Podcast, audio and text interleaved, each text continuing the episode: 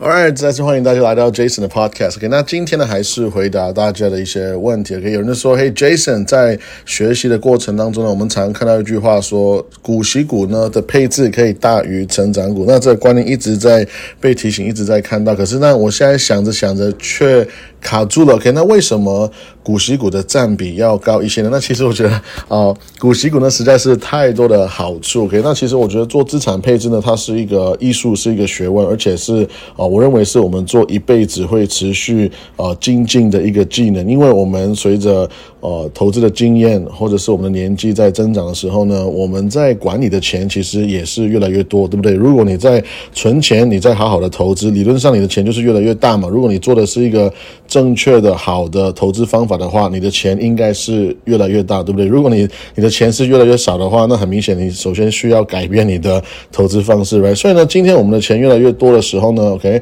那为什么我们说可能股息股的占比可以高一些呢？这有回到有点像是说一个一个风险控管的一个问题。OK，如果呃你有常常看注意投资的呃讯息或者新闻的话，你常会听到一句话，我们说啊，好像有一句话叫做股债配，对不对？有点像是股票跟债券的配置呢一起放的，就好像哎，我好像有一个对冲，有一个保护的作用。但是其实历史证明呢，这不是正确的。我们很多时候看到股票一起涨，债券跟着一起涨，或者股票跌。债券也一起一起跌，像是现在我们看到呢，啊，在这一年股票呢，整个大盘有点像是我们已经掉了大概二十趴左右，然后呢，债券其实也是一样一直在跌嘛，这样债券一直跌，我们的利息才可以增长了。所以其实啊，这不不是一定的，right？可是回到刚刚说，为什么股息股跟成长股的一个分配好像要多一些呢？其实就是因为股息股本身它的波动的确是相对比较少，而且呢，它可以一直在给你钱。其实其实股息股其中一个最棒的，很多人忽略的。一个事情就是好的公司呢，它营运的很好，然后呢，不管市场的价格，不管我们有没有股灾，其实呢，好的公司还是继续在营运。只要这公司持续在营运的话，那其实它的价值还是存在，而且呢，它还在可以源源不绝的给出这个被动收入来。所以呢，如果我们说我们长期在专注在安全，而且长长期呃专注在一个源源不绝的被动收入的话，那其实这个就有点像是一个弹簧，就有点像是一个 buffer，right？那这个股。息呢的好处就是可以让我们们一边等待。一边还可以赚钱，OK，那这个是成长股，OK，成长股票呢，所谓的波动比较大的股票是没有办法做到的，因为成长公司呢，就像是我们说，有点像是一个棒球卡一样，或者是个篮球卡，或者是说一个玩具，或者是一个艺术品一样，OK，其实我们一直要买卖它的话呢，我怎么样赚钱呢？简单讲就是我要买进来之后呢，我要卖给一个人，他的出价要比我的买入的成本更高，我才可以赚钱来，而且呢，这个这个。价格可能可能你是一定可以赚到钱，可是你搞不好要等很久，谁知道呢来那其实股息股的好处就是你可以一边等待，你还可以一边拿着一些现金流，会有点像是一个一个缓冲啊，甚至是你每一次拿到股息呢，都有点像是你在降低你的成本。那我觉得这个对投资的一个长期来讲是啊非常健康的。那反过来呢，成长股可能他们也是好的公司，也是非常非常赚钱，对不对？像是 I don't know，像 Google 啊、Amazon、Facebook 等等之类的，所以他们很赚钱。可是你今天你要透过投资他们赚钱的话，就一定要就是卖给人家的时候呢，你的成本要比你的。呃，买入价要更高，不然的话你会你会输钱嘛？那我觉得这个就是成长股呢，呃，一个一个有点像是一个弱点嘛。可是无论如何呢，我们如果可以做到长期持有的话，那我认为股息股跟成长股都是可以赚很多的钱的。OK，那我我想要再分享一个呃小小的对话，就是呃，我们我们知道 Jeff Bezos 呢之前就有问过巴菲特说：“嘿，巴菲特，你的投资哲学是那么简单明了，为什么全世界的人都不选择直接复制你的方法呢？”来，那 Warren 就说：“哦，因为。”很简单嘛，因为没有人想要慢慢的变有钱，慢慢的变有钱。我们我们都想要快速致富，可是呢，当我们常常专注在快速致富的时候呢，我们就反过来没有把。就是专注放回去说，我们怎么样可以一定变有钱？怎么样可以肯定变有钱呢？那其实股息股呢，它是一个方法，因为无论你的股票的价格在哪里，它还是可以源源不绝给你现金流。代表说，只要我们愿意长期持有它，其实我光是拿这个现金流呢，我的持有成本就会一直来降低。再加上呢，股息股为什么说它是比较安全呢？其实也是因为股息股呢，它们比较像是一些呃相对稳定，而且相对是成。成熟的企业，因为一个成熟的商业模式，他们才有能力可以呃发给你钱的。如果我是一个新创公司，如果我是一个科技公司，其实我大部分的钱，OK，我是都是用来研发的，甚至是就算我有获利，像比如说像 Facebook 或 Metaverse，现在叫做 Metaverse，right？啊，I mean Meta，right？啊，就是呢，它其实很赚钱的，它非常非常赚钱，可是呢，它也是把大部分的获利呢再投资在 Metaverse，在一个新的计划里面。其实这个也是可以理解，因为像呃 Meta 呢，他们有很很多的。呃，赚钱的来源可能是被呃呃，Google 或者是 Apple 是绑住了，有很多的一些利益的争议的空间了，所以我们可以明白为什么 Meta 现在其实想要早一点的去，有点像是分散风险，所以呢，他们是花呃非常多的钱跟时间在 Metaverse 这一块，希望可以再走一条路呢，是不需要再有点像是依赖人家。OK，那有人就说 Jason，那呃，大盘长期的。年化报酬率保守估计有十趴左右。那我们很多时候呢，买股息股呢，我们希望有一个啊高的现金流。所以呢，比如说四趴以上，我们我们希望这样才算一个合理的价格。再考虑到啊有三十趴的预扣税，那这边是主要针对。啊，外国的同学，就所谓的不是美国人的同学，可能你是马来西亚或者是说台湾同学，right？那如果你在买美股的时候呢，你们会有一个啊三十趴的呃股息的一个扣款，会就是呃券上会先扣起来，然后再啊以后是。再发给美国政府，OK，所以即便股息成，这回到问题上面，即便股息成长呢，在成本不变的情况之下，那殖利率会慢慢提升啊。可是，在长期持有的复利效果之下，报酬率高，效果越强，而慢慢提升的股息股会相对有优势吗？Yeah，absolutely，绝对是的。呀，其实啊，我认为很多人。呃，买股息股呢有一个误解，是觉得说，哦，好像我买了股息股之后呢，我拿到现金流，拿到股息，却赔了价差。那我觉得这个是一个很大的笑话。为什么呢？因为其实你在买的股票，如果是好的公司的话，其实你要追求的是，我同时要更多的现金流，而且呢，我也同时要更多的价差成长。其实我两个都要，我并不是要局限我一定就是好像拿现金流呢就赔了本金。那其实这本末倒置。我们投资呢，我们是要赚钱。我们是一定要哦，就是投资一块钱出去呢，我们要拿回来超过一块钱。如果我投资股息股，结果呢，比如说我投资一块钱，然后呢，我拿了零点一块钱的股息回来，结果它的本金却又掉了零点一块钱。那如果长期来看，其实它是一个打平的状态，所以很多人会误以误以为说，啊，我们投资股息股有点像是把钱从左手交到右手，右手交到左手，这个是一个误解。为什么呢？因为好的公司，像美国的股息股呢，他们是营运非常的成。成熟，也就是说，他们赚钱是越来越多，他们的 revenue top line bottom line，他们的营收跟获利都是越来越多的时候呢，这整个公司的营运模式它是啊很安全，而且是很稳当的，right？所以很稳当的时候，他们还可以持续的扩张，他们还是可以给你越来越多的被动收入，越来越多的股息。那这样看的话，你会发现，其实诶，其实我们。做这个投资是很开心的。其实我们做这个投资，是我被动收入也越越来越多，然后呢，我的价差也是在持续成长，有点像是我们在买房子一样了，有点像是今天呢。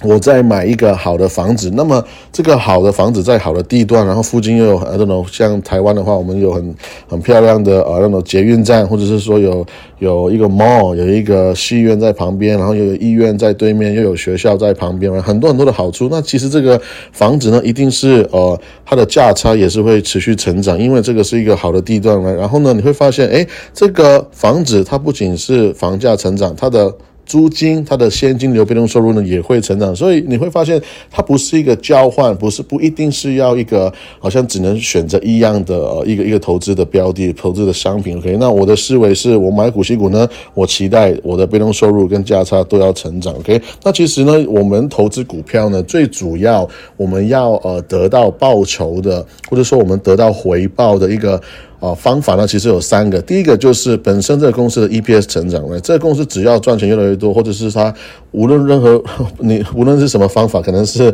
股票回购各种原因呢，让它的赚钱变成长的时候呢，OK，所以 EPS 成长是一个。再来就是我们有所谓的股息给现金流呢，也是我回馈股东的一个方式。再来就是 PE expansion，就是所谓的啊 PE 膨胀，这三样东西呢，都是会导致我们的股票的价格成长，或者是拿到更更多的现金流来。所以其实我作为股东呢，我看到这三个东西有一个或者三个、两个，我都是很开心来。所以我我没有很局限说一定要某一样了。可是因为一个好的公司，一个好的股息股呢，它可以同时做到这三点的话，那我觉得相较相对所谓的。呃，波动比较大的成长股呢，其其实股息股是呃蛮多优势，而且是蛮明显的。OK，如果你在呃，again 你在长期持有的话呢，两种公司都可以给我们很多的回报。可是如果你在短期、中期的话，其实我们一边在等待，我们在一边等待一个好的投资，在呃有点像是发芽、在成长的时候呢，我觉得股息股的好处就是我可以持续的，诶，有点像是给我一些 incentive，给我一些呃好处，就是让我让我可以持续的持有它，因为我一直可以呃又拿到一些被动收入这样子。OK，那有人说，呃，如果是考虑稳定现金流一些。啊，大盘的 ETF，例如像 VOO，OK，也是有配息。虽然吉利率呢，呃，不是不像一般的公司的股息股，可是股价提升之后呢，相对值率下的配息也会增加。例如都是两趴，然后一百块的时候配两块钱，两百块的时候配四块钱。所以如如果在长期持有的角度之下，是不是也有一点点股息成长的感觉，甚至是可能是更快呢？OK，那这个其实这个问题呢，OK，有很多的 assumption 呢，有非常多的预测。OK，首先股股价提升之后呢，OK，股息不一定要跟着提升的，没有没有人说这个股票一定会锁住在两块，或者是锁住在四四趴这样子的。它不是不今天不是说呃你这个股票买的越贵，然后呢为了它为了要锁住四趴这个股息呢，然后就跟着顺着啊马上要给你涨股息，然后让你配合你的股价，不是这样子，而是反过来是应该说你的股价一直在波动，可是公司发股息是相对稳定的，所以呢我们要。追求的是要锁住一个高的值率，也就是说股价。跌的时候，可是我们还在发一个稳定的配息的时候呢，这样子我们才可以锁住一个高的值率，而不是说想说好像买高追高这个股价之后呢，就就以为误以为这个公司会发更多的股息来跟上，那么这个是一个呃思维有点反过来的一个感觉。再来就是呢，呃，你你也不要预期说好像 VOO 大盘他们股息增长会很快，或者是说很稳定，因为大盘就是 S M P 五百，然后呢里面有很多好的公司，有很多坏的公司有很多很贵的公司，也有很多很便宜的公司。也就是说，今天呢，你你把整个大盘买的很贵的时候，OK，今天如果假设啊崩盘，又或者是说熊市，像现在我们在一个下降趋势的时候呢，哎，你不要以为很多公司会维持发好的股息现金流给他的股东，不一定是这样子的，OK，因为今天呢，S M B 五百整个。呃，大盘来看，的确，它长期来看呢，拉长来看，它的确是有股息成长，没有错。可是呢，它不像一些最稳当的企业，比如说宝桥，比如说可口可乐、百事可乐，他们一样会发非常稳当的股息成长，有点像是你知道吗？可口可乐。交生这些公司呢，已经像是一个我说一个 clockwork，就像是一个时钟一样，对不对？到时候就会那个那个鸟就跑出来叫一样。因为其实啊，我们已经可以很很容易预期说，哦，可口可乐呢，我猜了，我我可以敢打赌了，我可以跟你赌钱说，下一年的二月它又会股息增长，可能大概股息增长个五帕六帕左右。这个其实我很敢说，因为已经太明显，这个历史已经啊太多次去发生。可是呢，S M P 五百里面不是每一档股票都像是可口可乐那么。那么的稳定，有很多啊新创企业，比如说，甚至是有很多公司，像比如说 Google 或者说 Facebook 啊这些公司，它根本就没有发股息嘛，right？所以呢，你会看到 S M P 五百的这个。产业或者说 V O O S P Y 也好，OK，然后你会看到他们发股息有一个稳定的历史，OK，甚至是长期以来是一个上涨的趋势。但是呢，你会发现每一次有股灾或者说一些问题来的时候呢，他们其实发的股息会变少。也就是说，他们你你不能期待买这些公司你的现金流会一样的那么的稳定。可是我不会否认，他们还是也会给你越来越多的。呃，股息的被动收入，而且呢，S M P 五百还有一个。股在股息上面，OK，有也有一个问题，就是说他们成长的速度、成长的幅度也不会像个股的那么多，因为你要记得，在 S M P 五百里面本来就很多公司是没有发股息的，OK，所以今天呢，就算有很多好的公司，他们持续发股息，而且是越来越多的话，但是他们会被其他没有发股息，甚至是啊很多好的公司，他们停发股息，或者是说他们啊减少发股息的原因呢，去让它啊这个股息增长是相对的落后，All right。所以啊，再一个问题，有人说 Jason，那我想问说，现在大盘呢，呃，成长股呢已经跌的比较深。给那是不是呃，如果这样的话，是不是买这种大盘成长股呢，比投资股息的股票来得好呢？像是会不会是 Fang 像啊尖牙股之类呢，会比啊像 BTIMO 啊这种这种呃比较保守的公司相对获利比较好呢？如果我都是要放长线的哦，这我我都是想要愿意长期持有，谢谢。OK，那其实呃，我们看成长股的波动呢比较大，所以很容易就会有一个误解，觉得说好像就是赚更多。OK，这个也是很多时候很多时候是。真的，可是我问题是我们永远不晓得这个所谓的大跌，或者说这个一个下降趋势什么时候停止，而且我们也不晓得什么时候是底部，甚至是哎，其实这边有很多的预估、预预估跟预测，我们根本不晓得他们呃会不会就是 bounce back，会不会啊就是突然一个出真的是会反弹，对不对？那当然啊，我们是想要买好的公司，我们是想要买那些赚钱的企业，所以这个机会呢是会大大的提升，对不对？可是我们我们。无法猜测，我们没有办法猜测来，就像 就像是我们根本不晓得这个礼拜五、下一个礼拜一的股价会在哪里去了，我们完全不晓得。如如果有任何人可以跟你预估，就是这个礼拜五、下个礼拜一会有多，就是股价在在哪里的话，这个一百 percent 在吹牛嘛？我们不过就是顶多看到一些可能看看到一些趋势，看到一些新闻，看到一些技术分析去猜测，但是这一切都是呃猜测来，所以呢，要我们不晓得呃。这什么时候是最低点？那如果要像啊这个朋友他问的问题说，我们如果要。买成长股好像的确它的波动比较大，它波动比较大呢，好像如果我们抓到一个趋势呢，的确它是会赚更多。可是前提是你有没有办法抓到这个市场的底部，或是至少说相对低点，对不对？相对低点。那现在，again，如果我们整个市场是一个下降的趋势的话，那至少可能接下来一个月、两个月、三个月，有可能，哎，我我希望我是讲错了，可是呢，有可能会继续跌。所以，即便现在是看起来是合理价，可以，或者说甚至是便宜价，我整体呢？还是会比较的保守去去买这些公司了，所以你要你要注意，OK？我再举一个例子啊，比如说像 TikTok，哇，这个是是所谓的成长股，所谓的波动很大的科技公司，对不对？它在二零二二年呢，只是它的估值啊，在一年内它就下下跌了一千亿美金了，所以这个就是很很很现实的一些数字。如果如果你是呃还是很相信它，然后持续买它的话，其实我们就要承受这些非常大的呃一些波动，OK？那我们在再用另外一个角度来看的话，像保守的股票呢，它跌的会比较少，所以呢，其实我回来的需求也是比较少的。如果你用趴数的思的的角度来去思考的话，有点像是啊，我本来就跌比较少，所以我只需要回来一点点，或者是说经济好一点点，那我就可以回到原点嘛。如果如果你在一个牛市、一个多头市场，我们说哇，大家都很开心啊，每个人都是投资明星，每个人都是投资经理人的时候呢，OK，那你当然你会买这种。成长股买这种